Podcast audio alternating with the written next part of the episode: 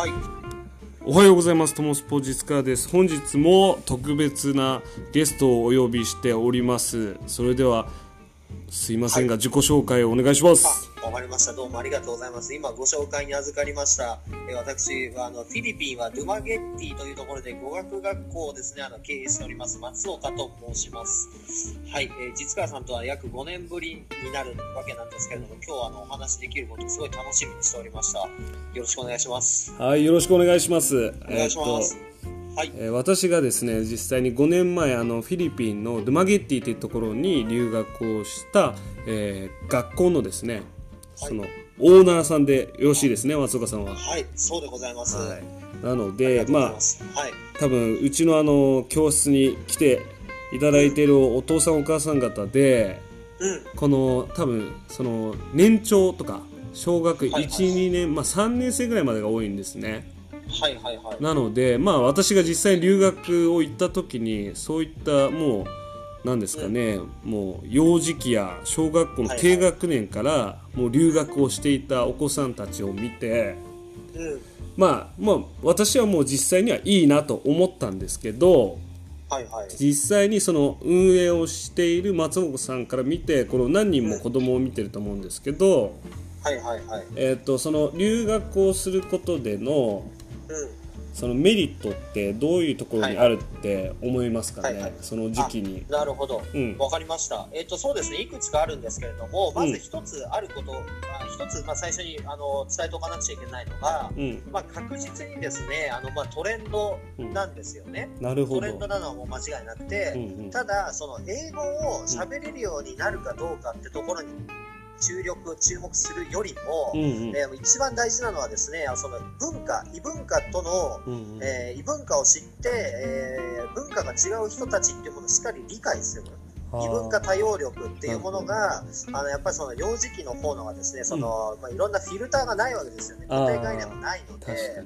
そういった意味ではあのすごくこう養いやすいですよね。うんうんでやっぱりこれがなんで大事なのかトレンドなのかっていうお話しさせていただいた理由なんですけれども、うん。あのまあ、日本社会、今、労働力が不足していて、うん。これからですねあの海外からの人材、外国人労働者を1000万人ぐらい、まあ、こう増強していこうっていうような、まあ、お話があるわけでして、はいはいはい。で今、あの我々、まあ、お父さん、お母さんがですね今は皆さんお仕事されてると思うんですけれども、うん。その職場にもですねどんどんどんどん外国人の同僚であったり上司部下っていうものがもしかしたらねできてくるはずなんですよ、これからね。確かにね、でそうした時にやっぱりまあその言葉っていうのはもちろんそうなんですけれどもその人たちの文化的背景ですよね。うんうんうんうん。日本人とは全然違うところで育って全然違う文化っていうものもあるし全然違う性格傾向でもあるわけですよね。うんうん。あのーなんだろう日本的な感覚で言うとやっぱりこう忖度してしまったり、うん。えー相手を思いやるがゆえにですねあの意見できなかったりっても会議のはいはいはいっていうのはありありますけどやっぱ海外だとそうもいかなくて、あのうん言わないイコール、えー参加してないってことになりますし、うんうん。あの言いたいことはやっぱ言うわけですよね。主張をしっかりすると。はっていうところであの今のね日本の、えーある企業の調査によるとですねいうん。あの部下に外国人が入った場合、うん。えーその上司の方20%ぐらい辞めてしまうらしいんですよ。あ上司が辞めちゃうんですね。そうそうそう、辞めちゃう。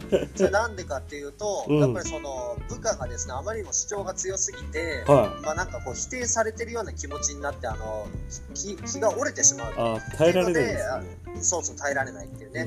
まあそりゃそうで、やっぱり我々そういったあの教育受けてないですし、うんうんうん。そういった文化もないじゃないですか、外国人の人たちとはい。調整をするっていうような。うんっていう意味でも、うん。あの幼少期あの海外に行って留学をしてあの異文異文化でのあの異文化圏での生活うん。をするっていうのは、あの大きなメリットになりますよね。なるほど。うん。へーじゃあまあと、はい。そのまず英語を話す話せないよりかは、そのうん今までそのうんうん。子供が生きてきた中で全く知ることのないその文化と触れ合うことがまずうん英語を喋る前の段階で重要だと。そうですね、あのーそうそれが大事であの、うん。まあ正直言えばに英語が喋れるようにする、まあ、スキルとして身につけるんだったら、まあ国内でもできるわけですよね。ああ確かにそうですね。で、あの、まあ、喋れるのは当たり前になると思うんですよ、こうんれからって。あのまあ、我々が、えっと私38歳ですけど、うんえっと私があの就職をするってなった時、まあ、1900 2000年代か2000年代も初めですわうんの頃って、えっとまあ、パソコンが使えるとなお良い、うん E メールが使えるとなお良いっていうのがうん求人の項目であったんだけど、もう今なんかそんなもん使えて当たり前じゃないですすか。ね。ねうんあの逆に使えない人探す方のが難しいよね、みたいな感じなんですけど、まあ、英語もね多分そのレベルになっちゃうと思うんなですよね。るほど。使えて当たり前。はいはい。ただ、えー、と問題はそのツールとして使えて当たり前であって、うんえーじゃあ実際コミュニケーションとして相手をそれで理解できるのか、うん異文化っていうものをちゃんと理解できるのかっていうところがやっぱり一番大事になりますよね。そうだうんな。うんだから別にその喋るだけで捉えたら日本国内でも完結できちゃうけども、そこ以外のその心の部分でうんまずフィルターを壊してあげるっていうのがその、うん。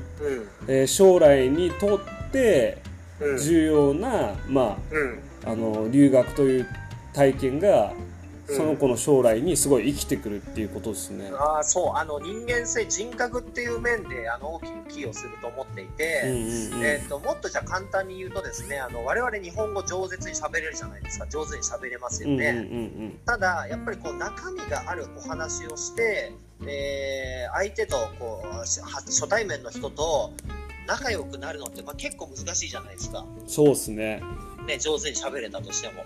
つまりそういうことで相手に対してどうどれだけ興味を持って相手に対してどれだけこう寄り添って話ができるかっていう、えーところになってくるんですよね。それが、えーまあ、国際的にうんあのうん。うん英語っていうチャンネルを使って行っていったりとかするっていうことになるので、広がってく。るよりそうですよね。よりその心心の寛容さであったうり、ん、っていうものが必要な時代になりますよねこれからね。そうですね。うん。なるほど。い。いはいことを聞きました。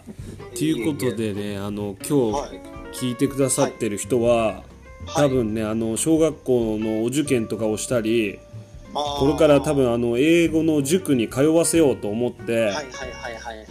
えーいる人がもう多いと思うんです。でインターナショナルもすでに行っているお子さんとかいっぱいいるんですよ、ああ、そうなんだ。うんはいはいはい。だけど今その松岡さんの話を聞いた上でそれだけだと惜しいですねそうですね。うん。あの、まあ、決して、あの、今やられてることって無駄じゃないし、そうそうそうねあの、間違ってないと思うんですけれども、うん。やっぱりこう、なんていうのかな、えーよりリアルなじゃないけれどうんうも、んあの例えばフィリピンに来ましたと、うん。うんってなると、もうトイレにあのトイレットペーパー流せなかったり、うんうんうんうん。えー、とシャワーが水でシャワー浴びたりとか、うん。あとは、えー、となんだろうなご飯を手で食べたりとかするわけですよね、うんうん。箸使わないで。そうでですそういうものを、あの見て聞いて実際体験してみると、うん。やっぱり自分の価値観って大きく変わるじゃん。そうですねでそれってやっぱ現場行かないと分かんないよねっていう、ねまあ、その価値ですよね。確かに。でそれもやっぱりその途上国、うん。フィリピンっていう途上国に行くっていうのがまた一つの大きな価値だと思っていて、確かに。えー、と我々がこう日頃日常的に使っている、うん。あの蛇口ひねればお湯が出るとか、うんうんうん。ボタンを押せば暖かくなるとか、うんああいうものがいかにすごいことであ感謝 感謝のあできることなのかっていうねその日本のスタンダードは世界のスタンダードじゃないし、まあ、奇跡みたいなね風に思われるはこともあるわけでやっぱなんかそのレベル感というかねい、うん。振れ幅っていうものをどれだけ幅広く持てるかっていうのが大事かなとは思いますよね。確かにな。それ人間味増しますもんねうんそうそうそうそう。そう。で、ね。だからといってなんかそのドゥマゲッティがじゃあなんか安全じゃない場所なのかって言われると全く違うじゃないですか、うんまあ安全は安全とかのんびりのんびりしてますよね。そうののんびりしてるじゃないですか。はいはいはい。だからそういった意味でもなんかあのおすすめですよね。そうですね、うん。あの本本当に古き良き日本の時代地域社会で子育てをしようといった、うんうんうん。まあ、いい意味でも悪い意味でもこうおせっかいおばさんがいるみたいな まあそんなような場所なんで、はいやっぱりあの子供が愛情注がれますよね、うん。いろんな大人から。確かに。可愛いね、可愛いね、どっから来たの？あ、日本から来たのかい、そうかい、じゃあ、アメちゃん食べるかいみたいなね、うんまあ、そんなような感じにになるわけでね、やっぱ子供からすればね、あのそういう体験って、うん。あのやっぱ心に残るよね。そうですねしかもに今の日本ではなかなかできないですよねできない。だって話しかけたらね、あの変質者扱いされて、ね通報されちゃったりとか、ニュースになっちゃったりするぐらいだからね。確かにうんそれはなんか確かにその人の距離感っていうのはすごい違いましたねそうですよね。うん本当でもそう。うん。そうなんかそういった人間本来の、うんえーこう貧しいながらこう知恵を振り絞って愛愛情を持ってこう地域でうん。こうね一致団結してみたいなのが体験できるのがねあのフィリピンのまあ良さ。うん。でまあフィリピンフィリピンもねもちろん経済成長をどんどんどんどんしてるわけで、うんうんうん。まあ、あのこの状況がね何十年先まで持つかっていうと、うん。まあ、甚だ疑問なわけなんですけれども、うん。で今この瞬間、うん。あの我々が本当に体験できる素晴らしいものとして、うん。えーあるものが、まあ、そのフィリピンにはまた存在してますよとうんいうところにも価値があって、えーうん。まあ、そういった場所で今はまあ親子留学、まあ、今ちょうどねあの時時代の過渡期でもありますから、はいはいあはのそういった時にあのその異文化多様力を身につけるためにはフィリピンに来るっていうのはね、うん。本当に今の一番の旬なのかもしれないですね。い確かに。うん。それがまあ本当の意味でも英語をちゃんと使うっていうことなのかもしれないですねそうですね、うん。まあ、英語が使えることに価値はないと思っていて、英語が喋れて、えー、なんだろうな、自己表現ができて、おうんうんうんうん友達ができて、仲間ができて、で、結果として何かこう、ことを成していく、うんうんうんあのまあ、ミッションをこなしていくみたいなところにやっぱりね、あの価値があると思うので、確かに。うとこですよね。だよりこう、人間、うん。人間味というところにこう着目されていくのではないかなと思いますよね。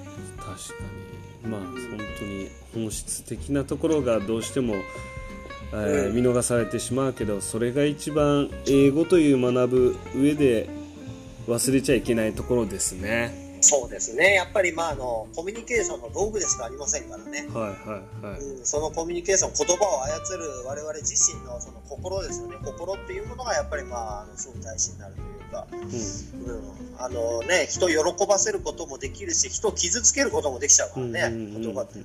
確かにな、うん。それはやっぱりこの気持ち次第になっちゃいますからね。ありがとうございます。じゃあいえいえ、こちらこそありがとうございまはい、す。本日はあのフィリピン留学でドゥマゲッティっていうところであの英語のね学校を運営している松岡さんにお話を、えーしていただきました。あのこちらの方で、ありがとうございえー松岡さんの SPEA のはい。あの学校のねリンクを貼らせていただきますのではい。もしあの興味味がある方は一番近いのが春休みですかね、そうですね。春休みですね。急がないと埋まっちゃうかもしれないんですけど、もし興味がある方は、あのそのホームページを見てぜひはい留学を検討してみてください。はい。どうもありがとうごはい、ざいました。じゃあ松岡さん本日はありがとうございました。ありがとうございます。どうも。